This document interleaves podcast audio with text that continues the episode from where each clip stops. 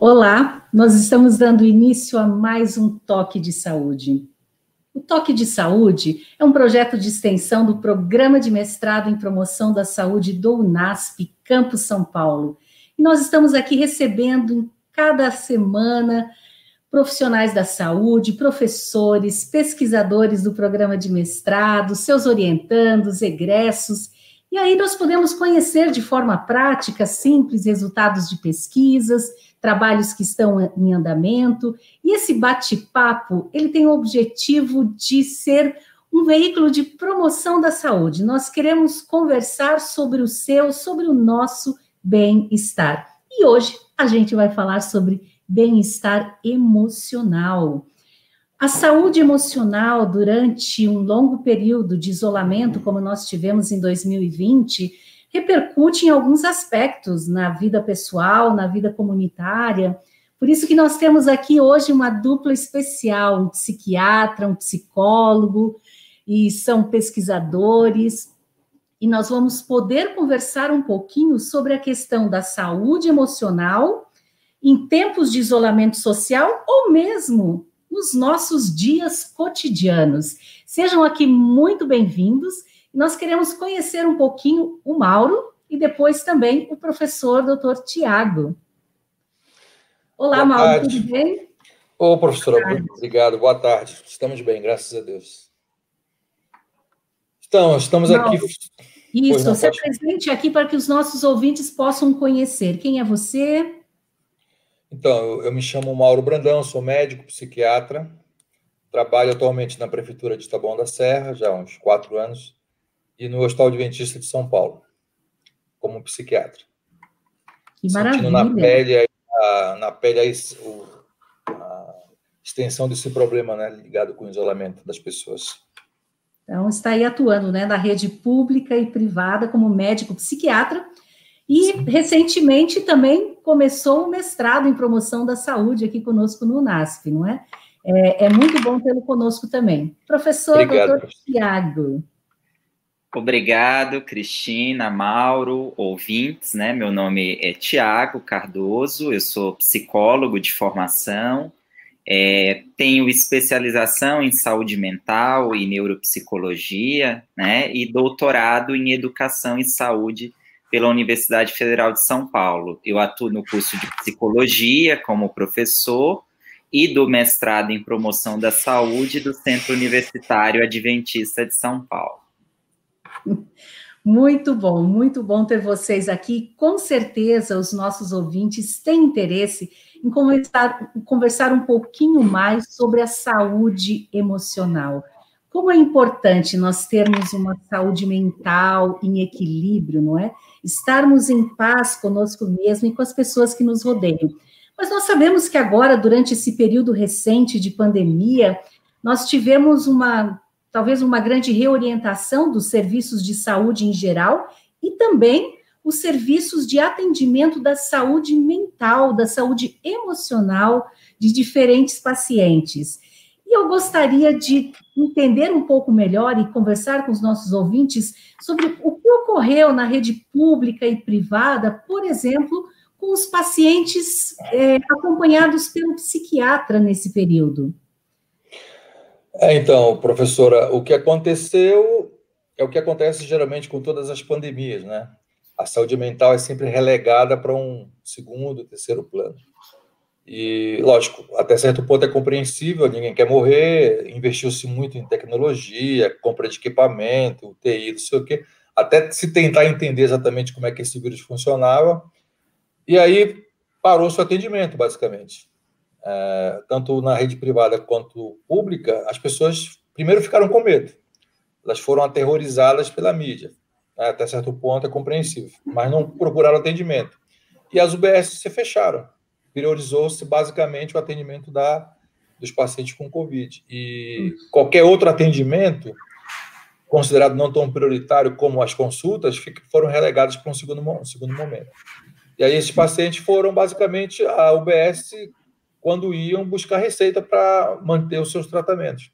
Mas a grande maioria, infelizmente, ficou sem atendimento. Pelo menos no primeiro momento, né, no começo da pandemia. Agora as coisas estão começando a se ajustar. Só que agora a situação está pior, né? Porque os pacientes que estavam estabilizados pioraram. Aqueles que estavam curados voltaram a ter problemas. E quem estava com alguma situação difícil ficou mais grave. Então agora a situação tomou um volume maior, né? Complicado, né? Maior. Porque às vezes aí o, o paciente ele passar, talvez só para buscar um, uma receita, um medicamento, mas não poder ter um acompanhamento, a orientação. É, muitos serviços de psicologia, por exemplo, tiveram atendimento online. Professor Tiago, é, houve essa possibilidade? Eu não sei se você também, acho que fez atendimentos clínicos online nesse período. É, o mundo inteiro, né, teve que lidar realmente, como você bem colocou, professora Cristina, com uma reorientação dos serviços de saúde. E a opção é, que foi surgindo, se delineando em muitos países, inclusive no nosso, foi a questão do teleatendimento, né? As variadas formas de prestação desses serviços de saúde mental online. Então, os psicólogos, eles já faziam atendimentos online previstos, né, pelo seu conselho de classe, mas nem todos os profissionais aderiam a esse tipo de atendimento e havia limitações no número de consultas, né, que a gente podia fazer online. Então, com a pandemia, houve uma revisão é, dessas resoluções e muitos psicólogos passaram a prestar esses serviços online. Eu fui um deles, eu estava acompanhando alguns pacientes, também surgiram pacientes novos durante esse período, e a gente foi se adequando a, ao uso dessas tecnologias digitais. O Conselho é, Federal de Psicologia recomenda que a gente faça primeiro um registro no EPSI, e a partir daquele registro a gente começa, então, em plataformas de atendimento online, prestar esses serviços terapêuticos de aconselhamento. Muito bom. Então, assim, há alguma possibilidade já até normatizada, né, de você fazer um atendimento online também nesses casos. Mas deixa eu perguntar, Mauro, você acredita que pode se promover uma melhor saúde desse paciente psiquiátrico, mesmo durante o isolamento?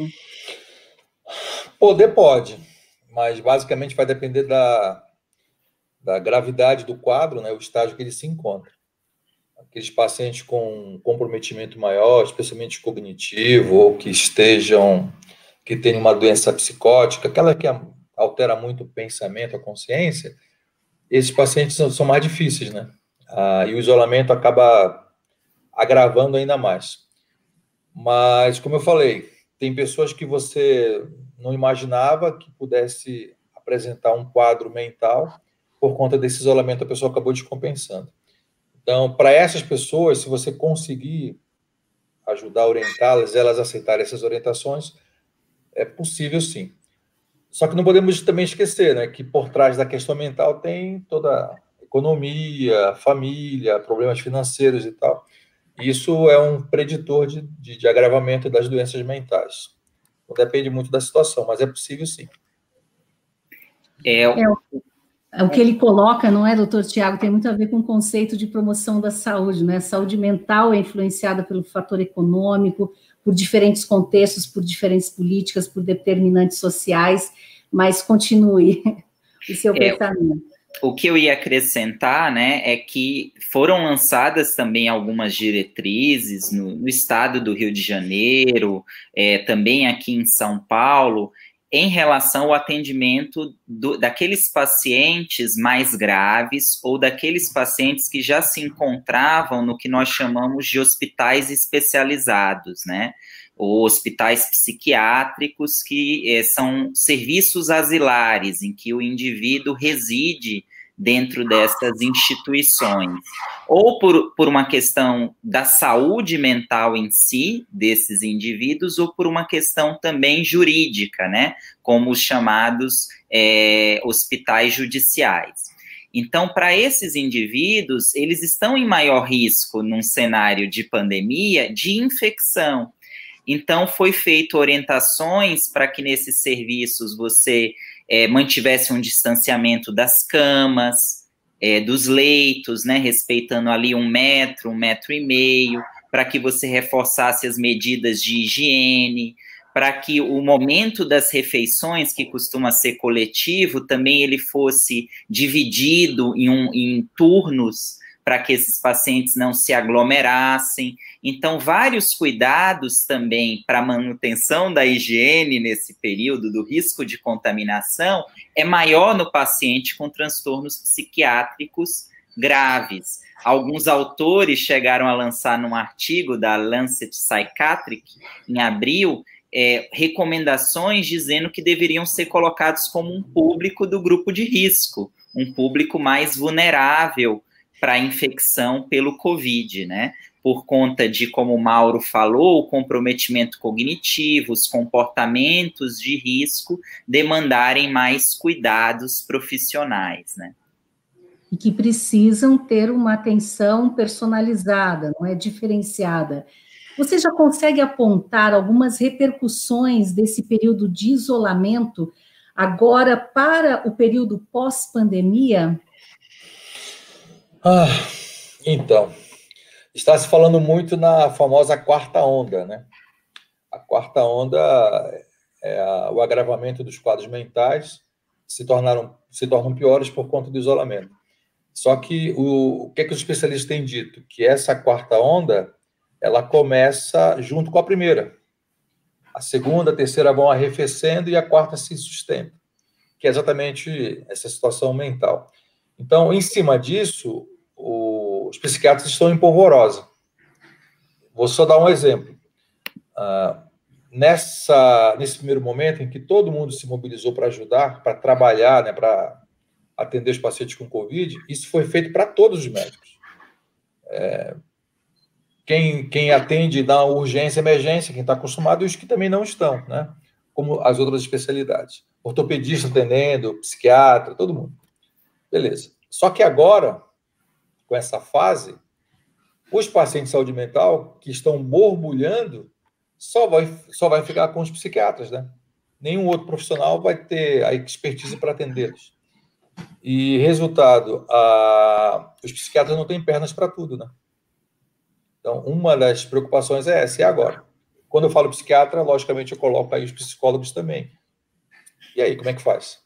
Então, é, na realidade, não sabemos.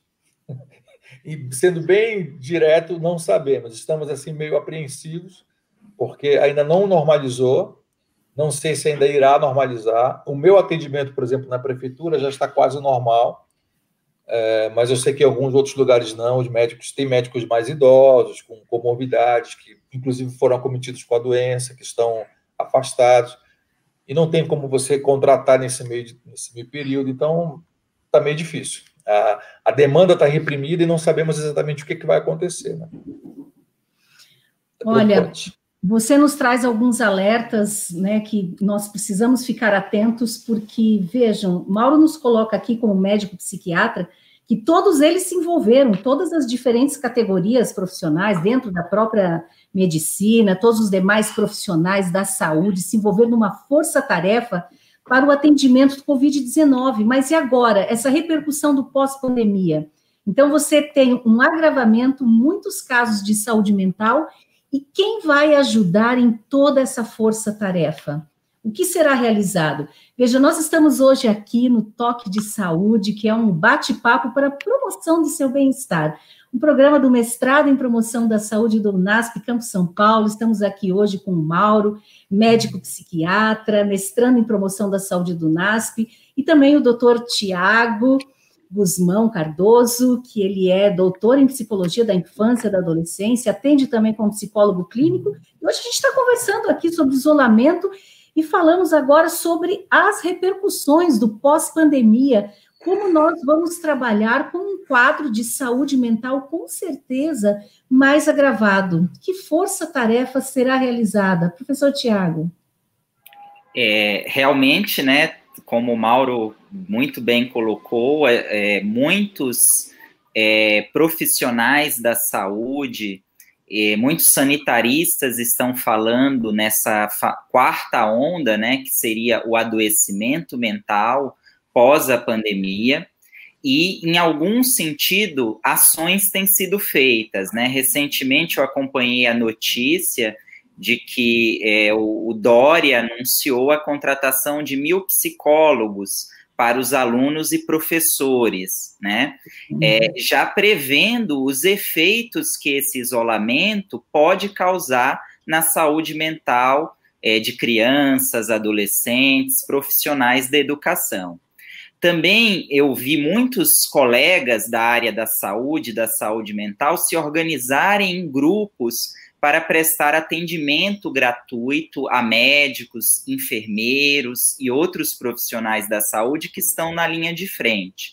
Então, realmente, a gente vai precisar de uma força-tarefa muito grande nessa área da saúde mental, porque o que a gente nota dos estudos, dos poucos estudos recentes que nós temos lido é que há um aumento, principalmente, dos transtornos de ansiedade, do transtorno do estresse pós-traumático durante a pandemia e provavelmente depois da pandemia, né? Dado que se esses transtornos não são adequadamente tratados ou prevenidos, eles tendem a se prolongar por algum tempo, né? É, além disso, a gente é, vê com muito cuidado, né, com muito alerta, o anúncio de algumas pesquisas sobre a possibilidade do coronavírus ele infectar o sistema nervoso central. Então, ele se constituir num fator de risco para o adoecimento mental da população. Então, a gente tem o distanciamento social, que é um determinante aí social da saúde, e a gente tem também um fenômeno biológico ainda pouco conhecido, que está sendo investigado, que o coronavírus ele poderia né, infectar os neurônios através do, das vias olfatórias ou até mesmo das vias enterais, das vias intestinais, e aí pro, é, provocar sequelas cognitivas, sequelas comportamentais. Então também a gente ainda tem muito que aprender sobre os efeitos né, biológicos do, do novo coronavírus. Com certeza. Olha, a, a gente está hoje aqui com uma discussão de um assunto que muitos nos interessa. Estamos falando sobre a saúde emocional. É, Nelly Brandão aqui, olha, agradecemos por você estar acompanhando também, estar interagindo aqui no chat. E queremos convidar os outros também que estão acompanhando, que estão assistindo pelo YouTube, podem mandar a sua pergunta, seu comentário, eh, ou vendo tempo ou possibilidade aqui, a gente já vai trazer aqui para os nossos convidados hoje mesmo. E participe, se inscreva no canal da Rádio NASP, é, envolva-se, não é, com o programa Toque de Saúde e com outras ações que também são promovidas aqui pela Rádio NASP. Vejam, vamos ouvir aqui e trabalhar um pouquinho com os nossos ouvintes. O que, que vocês poderiam sugerir? Talvez pode parecer até simplista, não é? Mas algumas ações que poderiam ajudar a minimizar um pouco esses danos que nós estamos tendo, né? Sejam, como disse o doutor Tiago, de origem social, de origem biológica, mas que vão repercutir na saúde emocional das pessoas. Quem, quem começa? Pode começar, Mauro. Então, a...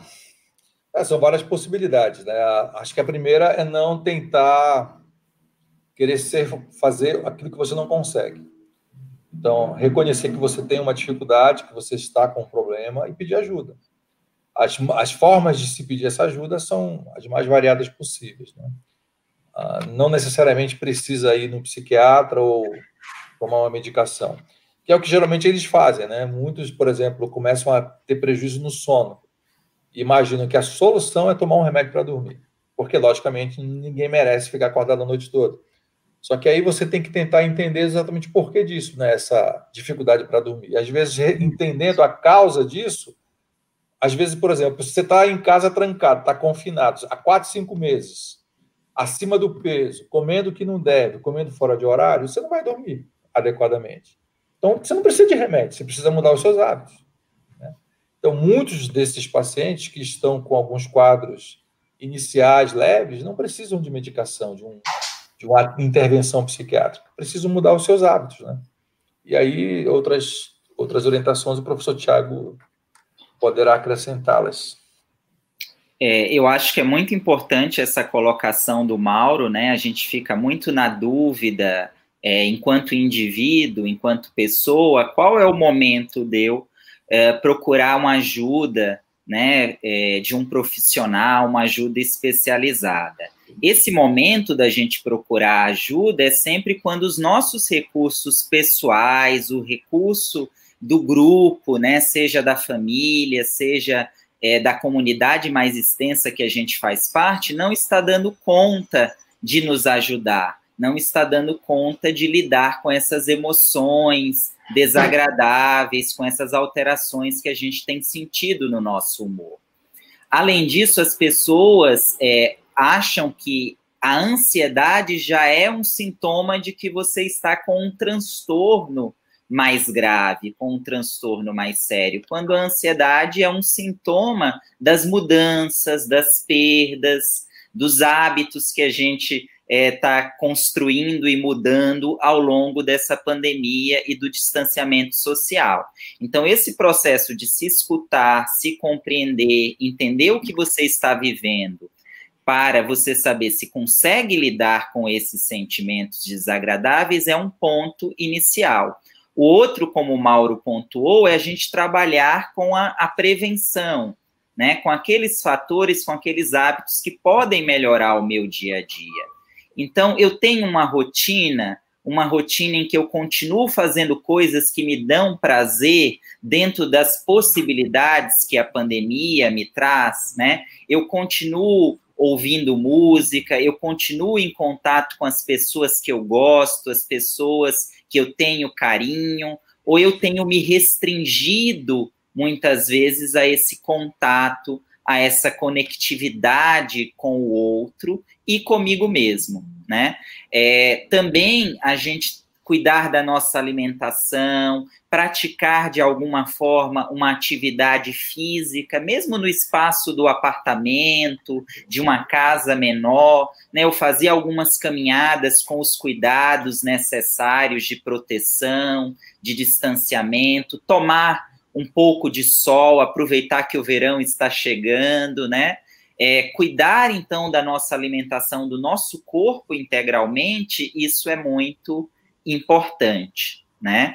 E claro, conversar com as pessoas sobre o que a gente está sentindo. Não somos os únicos a passar pelos efeitos desse distanciamento social. E é falando que a gente vai elaborando as nossas emoções, que a gente vai significando aquilo que a gente tem passado.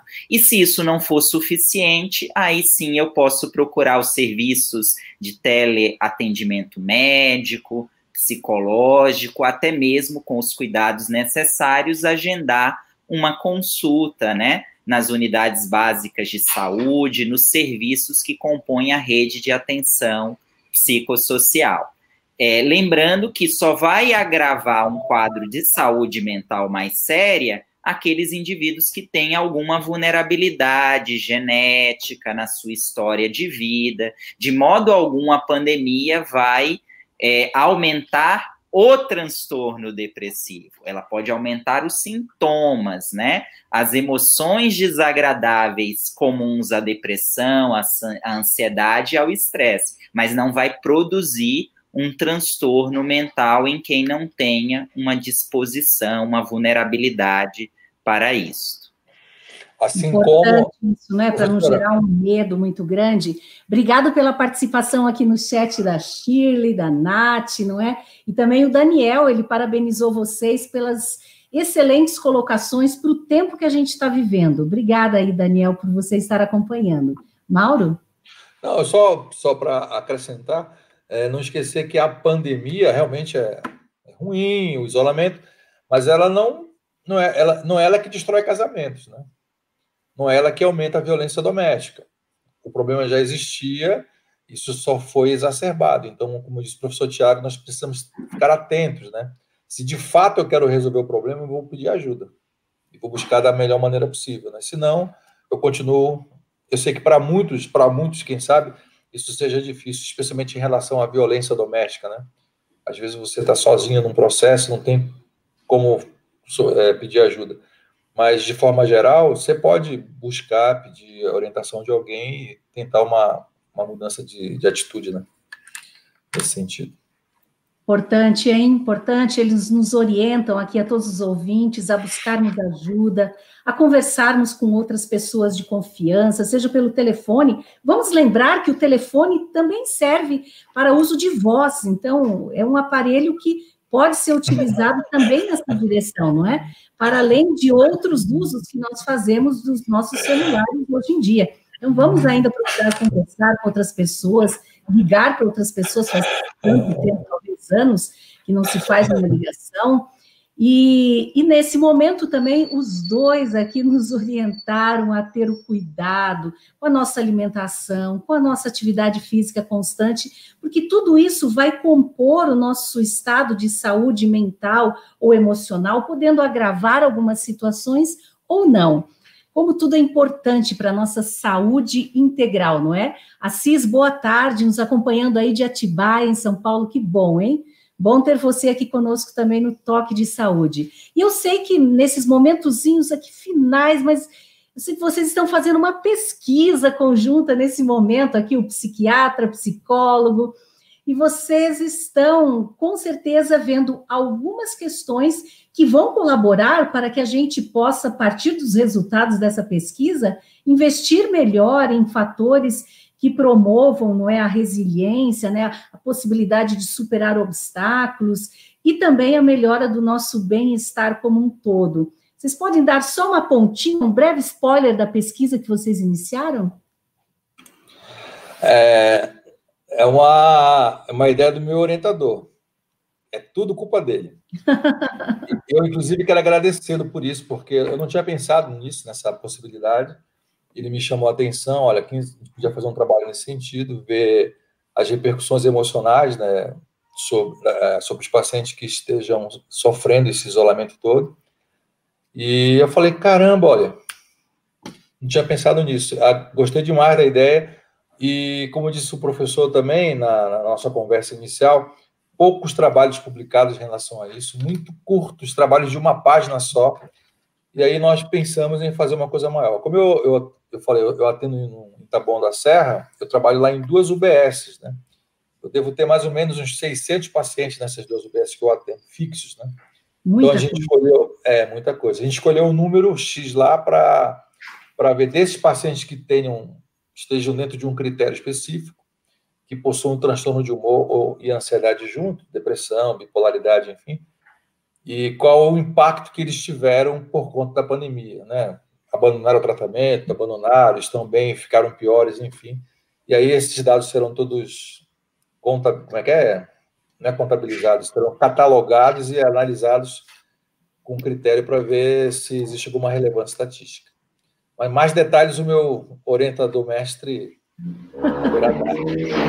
É exatamente isso que o Mauro falou. A gente percebe uma lacuna na literatura sobre como é que está sendo o acompanhamento né, desses pacientes que já eram pacientes da saúde mental, é, nas políticas públicas, né? Mas é, como é que eles continuaram o tratamento, o acompanhamento? Será que houve um agravamento dos sintomas? Quais fatores os protegeram ou não desse agravamento? Para que também a gente possa fazer ações que promovam a saúde, que mudem o curso desse agravamento ou não que tem ocorrido na saúde mental desses grupos, né? É, isso para servir de políticas públicas futuras, até para outros cenários de pandemia, porque certamente essa não vai ser na história né, humana nem a primeira nem a última que a gente venha a enfrentar. Exatamente. E olha, você falou que o resultado da pesquisa que vocês iniciaram vai poder colaborar né, com a comunidade também, para as pessoas, claro que para aqueles que já estão sendo atendidos, até pelo próprio Mauro, mas que isso pode também desencadear uma influência para políticas públicas, e o Daniel aqui no nosso chat, Daniel Ramos de Souza, que está aqui participando ativamente, ele disse assim, olha, a partir do que vocês estavam comentando, eu comecei a refletir mais sobre a relevância da saúde mental e do quanto que ela tem sido silenciada em diferentes questões, não é? De políticas públicas, que há necessidade de fortalecer equipamentos, os CAPs, né, os centros de, de atendimento psicossocial e as equipes de enfrentamento. Então, fica aí um recado né, para a comunidade, também para aqueles que são formuladores de políticas públicas, o quanto esse momento nos faz refletir. Com certeza, a pesquisa de vocês será e continuará sendo uma grande contribuição. E nós encerramos aqui né, o nosso toque de saúde já com, com uma peninha. Não podemos deixar de trazer uma colocação da Nelly, não é? Nelly Joana Brandão, ela trouxe aqui que as segundas-feiras, todas as segundas às 19 horas, há um grupo terapêutico especial. E se você quiser saber mais detalhes, pode colocar, acho que lá no Google, Ministério de Psicólogos da Igreja do UNASP, Igreja Adventista do UNASP. É isso mesmo? Creio que é isso mesmo, Mauro? Isso mesmo, professor. Então, coloca lá no Google o Ministério dos Psicólogos da Igreja Adventista do UNASP, e eles também estão oferecendo um trabalho especial voluntário aí às segundas-feiras às 19 horas. Entre em contato para ver como que você se cadastra para ter a possibilidade de participar também. E eu gostaria que vocês deixassem assim uma aquela palavrinha querida final de vocês para os nossos ouvintes, vocês que são cuidadores da nossa saúde mental. Então, professora, é, só ratificando em relação a, a esse grupo terapêutico que a Nili colocou, ele é, realmente tem sido uma, uma mão na roda, porque são pessoas que recebem atendimento, algumas delas não conseguem sair de casa por várias situações, não têm recursos financeiros para isso, atendimento totalmente voluntário, gratuito, feito por profissionais, nenhum deles é estudante, e tem alcançado assim uma, um resultado muito bom. Pessoas têm melhorado bastante e é, tem, tem trazido bastante alegria para quem participa. Então, Parabéns. quem tiver dificuldade que né, queira participar, é só entrar. Agora, em relação ao aconselhamento, o que eu poderia deixar de conselho é continuar levando em consideração o que nós acabamos de falar, né? Tentando seguir essas orientações dentro do possível. Ah, algumas coisas têm, parece, aparentemente voltado ao normal, mas eu particularmente acho que nunca mais nada será como antes, como diz aquela música. Então a gente tem que se aprender a, a aprender a conviver com esse novo normal. Né? É, como disse o professor Tiago, se conhecer, se observar, tentar entender que saúde mental e física elas andam juntas e eu acrescentaria também a questão espiritual. Uma interfere na outra. Então não adianta eu ter um, tentar ter um físico perfeito se as minhas preocupações me, me atormentam, me atrapalham, se eu não consigo lidar com as minhas emoções de forma adequada e o inverso também acontece, né? Então, tem que haver uma equanimidade, né? O tratamento tem que ser holístico, completo. Então, partindo desse princípio que se nós conseguirmos, independente de estarmos ou não numa pandemia, é, ter essa atenção de forma mais completa, certamente os efeitos serão diminuídos, serão minorados na nossa saúde física e mental. Muito bom, muito bom. Professor é, agradecer né, o convite de todos, desejar que todos fiquem bem e relembrando um trechinho do poema da Cora Coralina, né, Recomeça, pois sempre é tempo da gente recomeçar. Ela diz o seguinte: recria tua vida sempre, sempre. Remove pedras e planta roseiras, faz doces, recomeça, né? Então, esse é um momento de reflexão para que a gente recomece sempre a cuidar de nós mesmos, da nossa saúde e dos outros ao nosso redor. Perfeito. Obrigado, hein? Vocês tornaram esse momento com um assunto difícil, mas ele também ficou leve e um pouco mais doce com a presença de vocês. Obrigado pelas orientações. Encerramos aqui o toque de saúde com a certeza de que vocês terão que voltar e a gente vai continuar conversando sobre esses assuntos que são tão importantes para a nossa saúde emocional e a nossa saúde como um todo. Um grande abraço para vocês e até o próximo toque de saúde. Tchau, tchau. Obrigado. Tchau.